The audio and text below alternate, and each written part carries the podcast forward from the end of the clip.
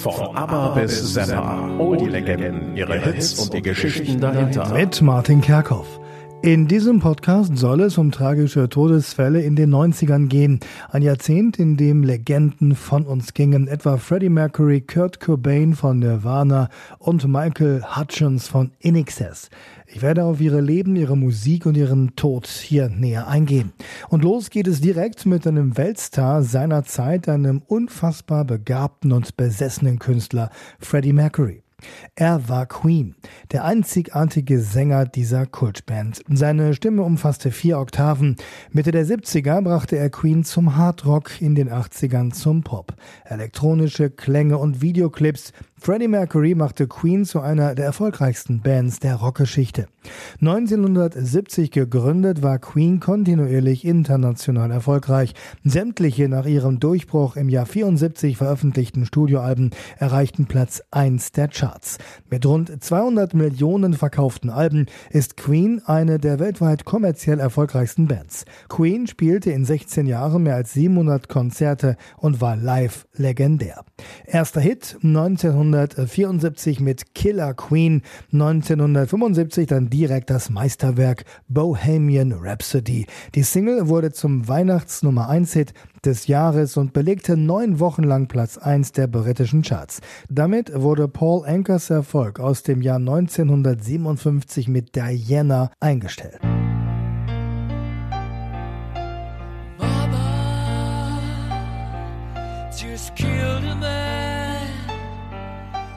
gonna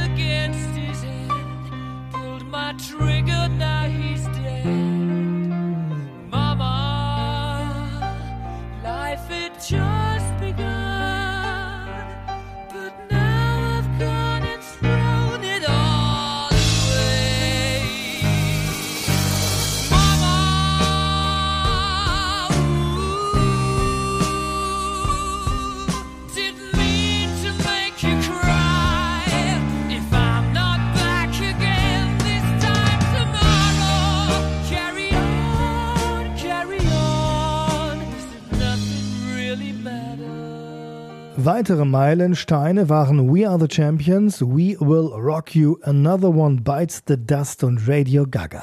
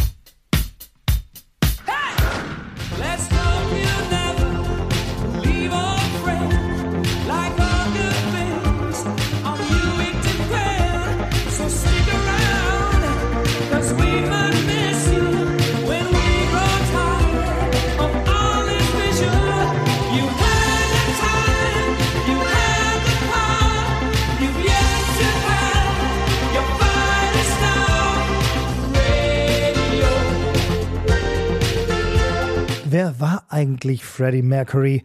Eigentlich nur eine Kunstfigur, die sich der auf Sansibar geborene Farrokh Bulsara ausdachte, um seine introvertierte Ader zu verdecken.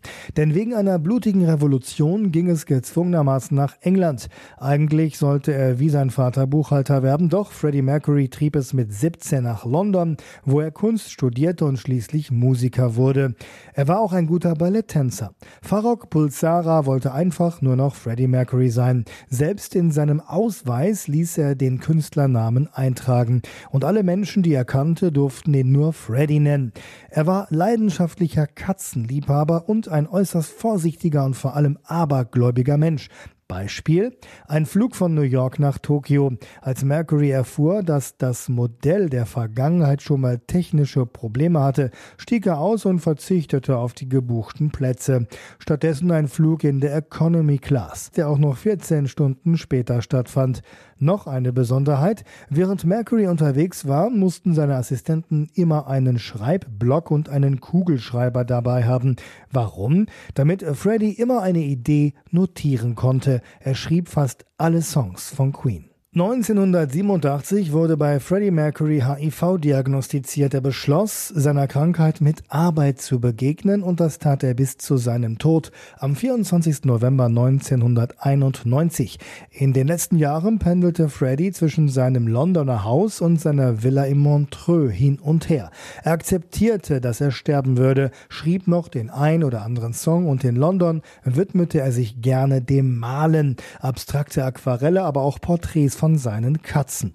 Mercurys Abgang war spektakulär. Die letzte Queen-Single hieß The Show Must Go On.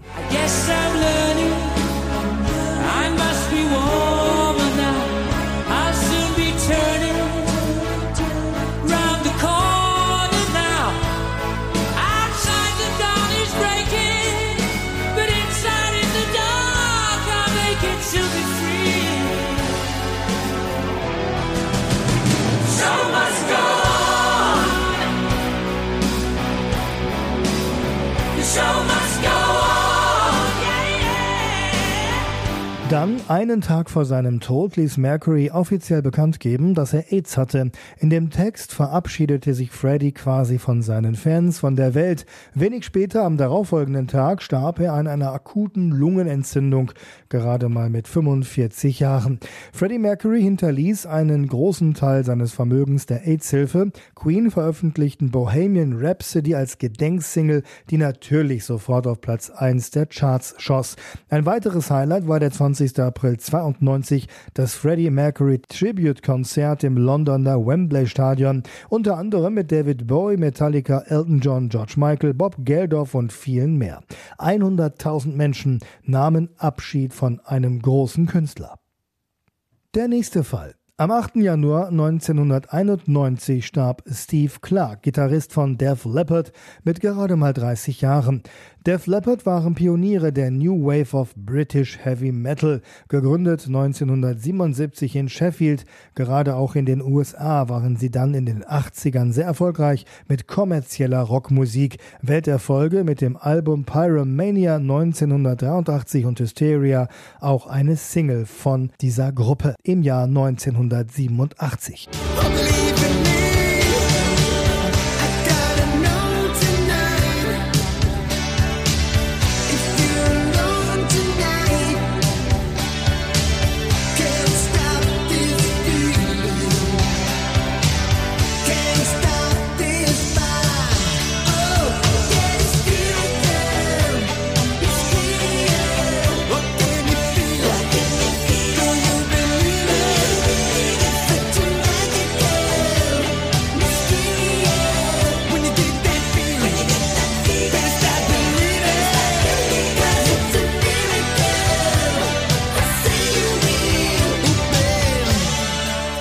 Maßgeblichen Anteil am Erfolg hatte die Gitarre, die Steve Clark spielte. Der Sohn eines Taxifahrers hatte schon mit elf angefangen, Gitarre zu spielen, aber er hatte ein großes Alkoholproblem und nicht nur er.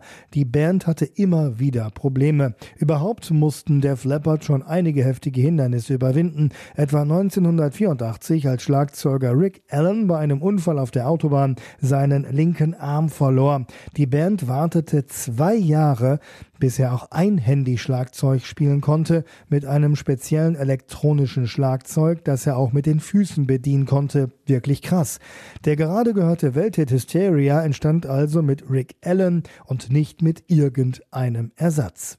Nach Hysteria wollten Def Leppard das fünfte Album nachlegen. Man war sehr erfolgreich und schwamm auf einer Welle. Sechs Songs hatte Steve Clark dafür beigesteuert, aber ans Aufnehmen war nicht zu denken. Er war nämlich immer öfter betrunken. 1989 kollabierte er sogar nach einem Auftritt in Minneapolis. Die Folge Entzugsklinik. Schließlich musste Steve die Band im August 90 erstmal verlassen, weil es einfach nicht mehr ging. Am 8. Januar 91 wurde Steve Clark dann von seiner Freundin tot auf dem Sofa gefunden. Im Blut Valium, Codein, Morphium und Alkohol. Beim nächsten Fall kann man einfach diese Nummer als Erkennungsmelodie spielen.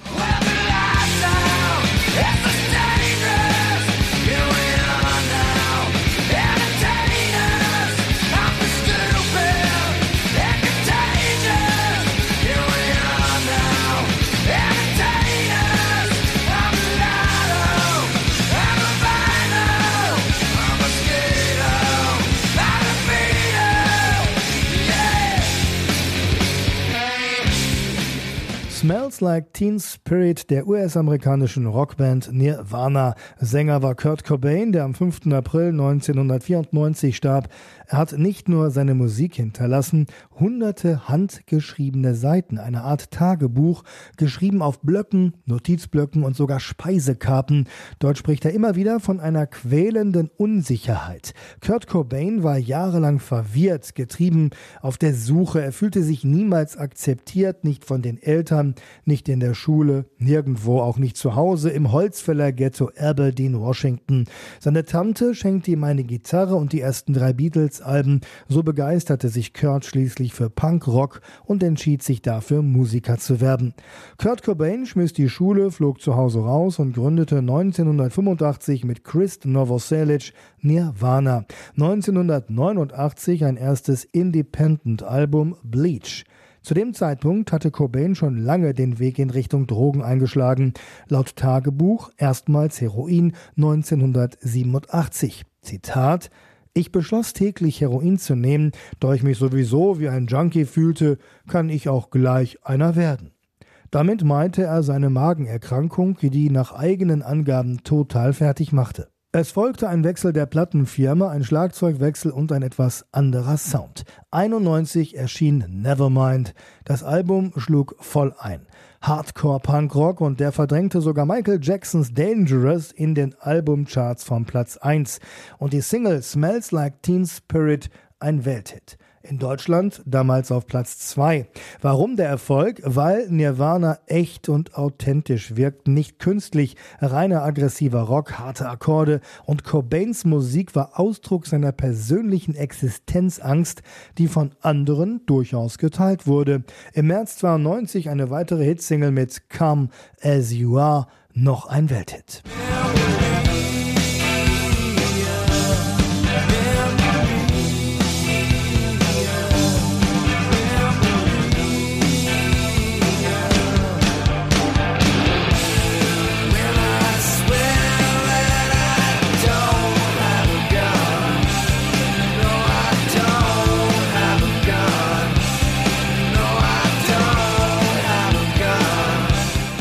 1993 folgte das dritte Album In Utero, Platz 1 der Charts. Fünf Millionen Mal verkauft, die Single Heart A Shaped Box kam in Großbritannien in die Top 10. Der Erfolg war für Kurt Cobain aber nicht zu verkraften. Er kam ja auch schon ohne ihn nicht mit seinem Leben klar. Er konnte es einfach nicht ertragen, Musik zu produzieren, die aus seinen ureigenen Gefühlen kam, dann aber zu einem Massenprodukt wurde. Das letzte Konzert am 1. März 1994 in München, vier Tage später Koma im Hotel in Rom durch einen Cocktail aus Rohypnol und Champagner. Unfall oder Selbstmordversuch? Es folgte der Besuch in einer Entzugsklinik Ende März. Doch nach nur zwei Tagen türmte Kurt Cobain aus der Klinik, flog nach Seattle und verschwand. Seine Frau Courtney Love schaltete einen Privatdetektiv ein, der ihn aber nicht mehr rechtzeitig fand. Leider. Cobain war in seiner Villa am Stadtrand abgetaucht, genauer gesagt in einem Gewächshaus, wo er sich schließlich mit einem Gewehr in den Kopf schoss. Drei Tage später, am 8. April, fand ihn ein Elektriker, der die Alarmanlage reparieren sollte. Es gab einen Abschiedsbrief und am Ende war klar, Kurt Cobain wollte seine Fans nicht länger belügen, so tun, als würde ihm die Musik noch Spaß machen. Noch ein Zitat es ist immer besser zu verbrennen, als langsam zu verlöschen. Der nächste Fall. Gerade mal 30 Jahre wurde dieser Mann alt. Jeff Buckley. Es war kein typischer Musiker tot durch Heroin wie der seines Vaters, dem Songwriter Tim Buckley. Jeff ist im Mississippi ertrunken. Am 29. Mai 1997 ohne Drogen, ohne Rockstar-Abgang, einfach ein tragischer Unfall. Ein Studioalbum hat er rausgebracht, Grace im Jahr 94, mehr gab es nicht von dem Kalifornier. Trotzdem, Jeff Buckley hat mehr musikalische Grenzen gesprengt als andere mit viel mehr Alben. Jeff Buckley ist dadurch eine Legende. Seine Stimme bewegte sich in beinahe unbekannten Höhen und Weiten, so wie bei Last Goodbye damals in den britischen Charts. Und woher kennen die meisten Jeff Buckley? Von seiner Coverversion von Leonard Cohens Hallelujah. Die ist bekannter als das Original, nur mit Stimme und Gitarre in ein neues Level gehoben. Buckleys Version erreichte posthum als Single kurioserweise erst ab 2007 Spitzenpositionen in europäischen Charts. In unzähligen Filmen und schnulzigen Momenten wurde Buckleys Coverversion von Halleluja eingesetzt. Well, baby, I've been here before. I've seen this room and I've walked this floor. You know, I used to live alone. And I've seen your flag on the marble arch. And love is not a victory march, it's a cold and it's a broken hallelujah. Hallelujah. Hallelujah.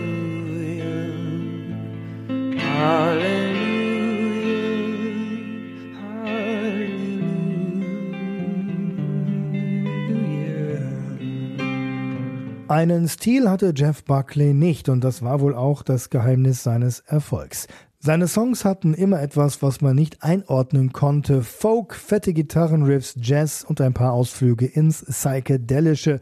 Buckley-Songs waren einfach pure Abwechslung. Am 30. Mai 1997 wollte Buckley mit seiner Band ein neues Album aufnehmen, doch dazu kam es nicht mehr, denn am Abend vorher war er mit einem Freund an einem Stauwasserkanal des Mississippi unterwegs. Jeff sprang aus einer Laune raus ins Wasser, komplett angezogen und sang Whole Lotta Love Love. Ein Schiff fuhr vorbei und erzeugte eine Welle. Jeffs Freund am Ufer wollte gerade das mitgebrachte Radio wegräumen und so in Sicherheit bringen. Als er wieder zum Wasser sah, war Jeff verschwunden. Der Fluss hatte ihn verschlungen. In seinem Blut wurden keine Spuren von Drogen oder Alkohol gefunden. Wir kommen zu einer meiner Lieblingsbands und ihrem Leadsänger Michael Hutchins in Excess. Als ich auf die Band 1985 aufmerksam wurde, war es das Album Listen Like Thieves, was mich total umhaute. Was ich damals nicht wusste, es war schon das sechste Album der Australier. Die fünf davor waren vor allem in Australien erfolgreich, einige Singles auch in den USA. Listen Like Thieves dann auch in Großbritannien. Aber irgendwie waren In in Europa immer noch ein Geheimtipp. Der Hit auf dem Album war What You Need. Ich fuhr auf andere Nummern ab wie Biting Bullets. Don't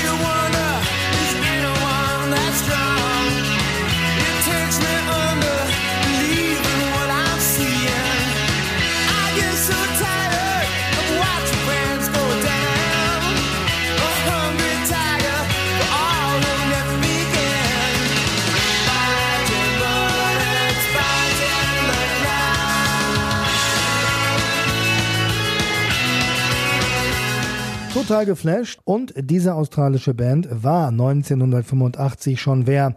1980 das Debütalbum, danach erst Australien, dann Europa und dann die ganze Welt.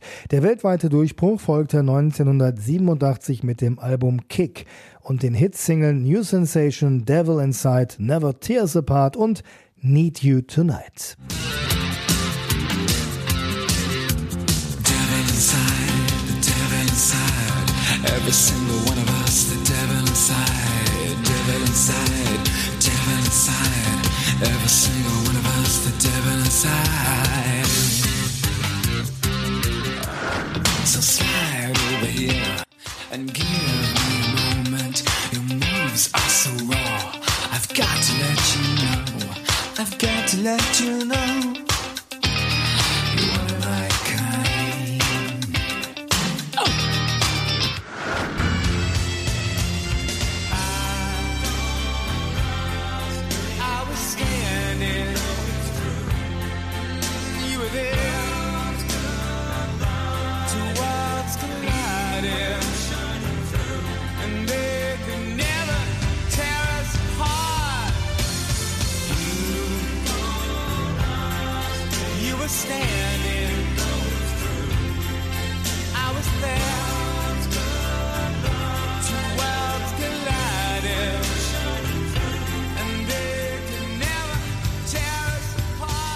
Hutchins war ein Superstar und mit wem war er zusammen? Mit Kylie Minogue.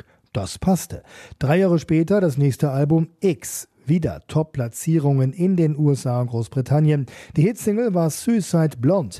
Der Titel war eine Inspiration hervorgerufen durch Kylie Minogue, die sich ihr Haar für einen Film hatte blond färben lassen.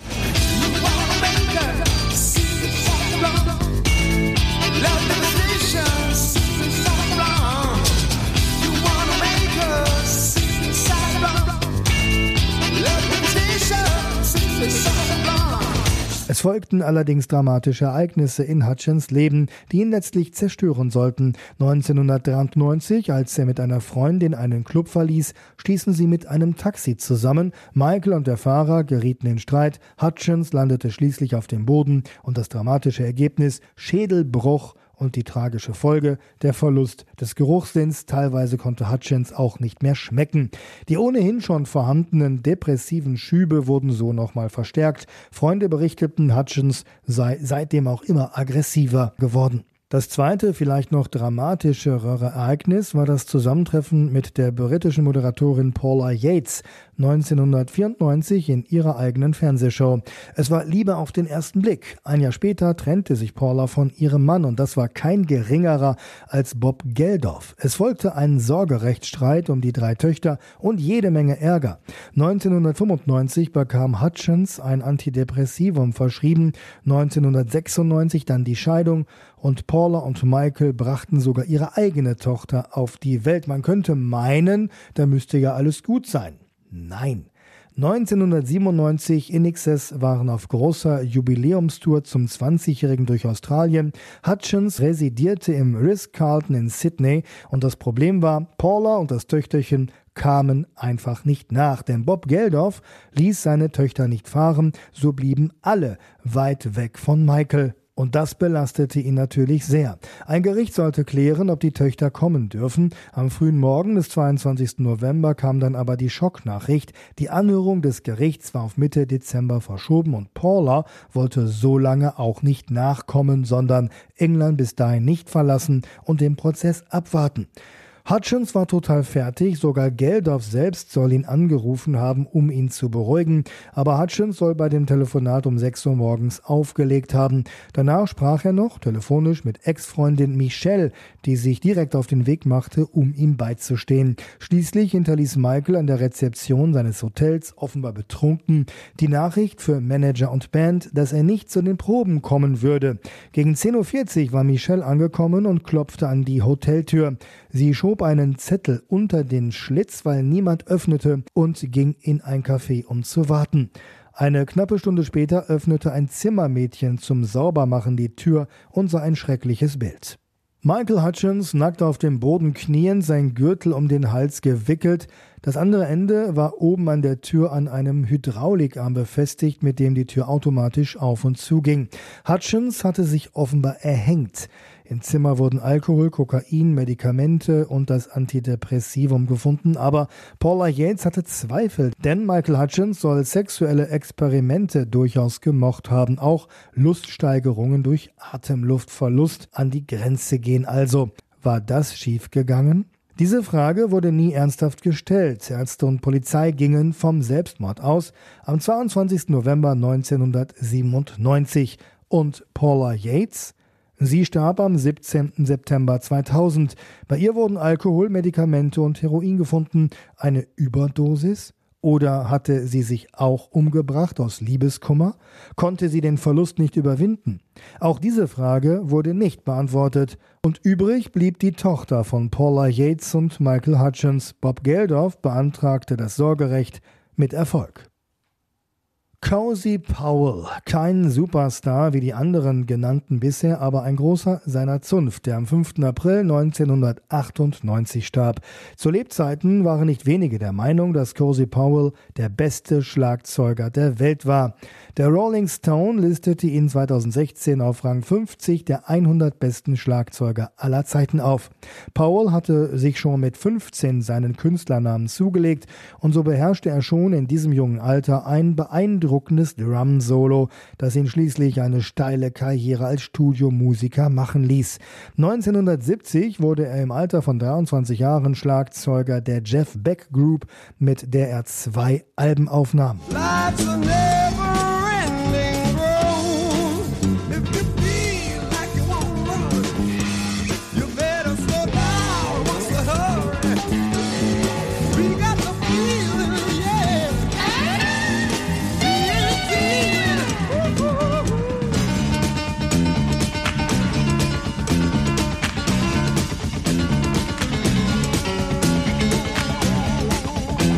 ...1973 machte Cozy Powell außerdem mit seiner ersten Instrumentalsingle auf sich aufmerksam, Dance with the Devil, Platz 3 in den englischen Singlecharts.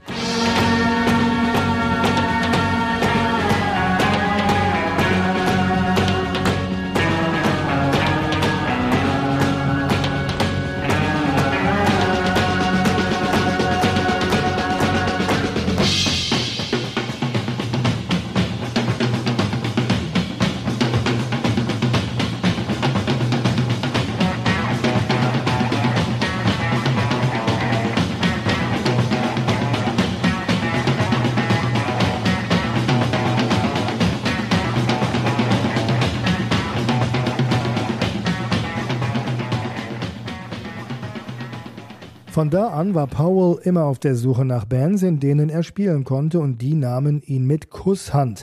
Cozy Powell spielte mit sämtlichen großen Namen der Rockmusik zusammen, wie der Michael Schenker Group von 81 bis 82, Whitesnake von 82 bis 84, dann 1986 mit Keith Emerson und Greg Lake als Emerson, Lake und Powell, dann 88, 89 mit Gary Moore und dem Album After the War und der gleichnamigen Hitsingle. Und dazu kam dann noch mit Unterbrechungen Black Sabbath von 89 bis 95. Neben dem Schlagzeug und der Bühnenluft, dem unbändigen Drang nach Auftritten, hatte er noch eine weitere Leidenschaft, schnell Autofahren.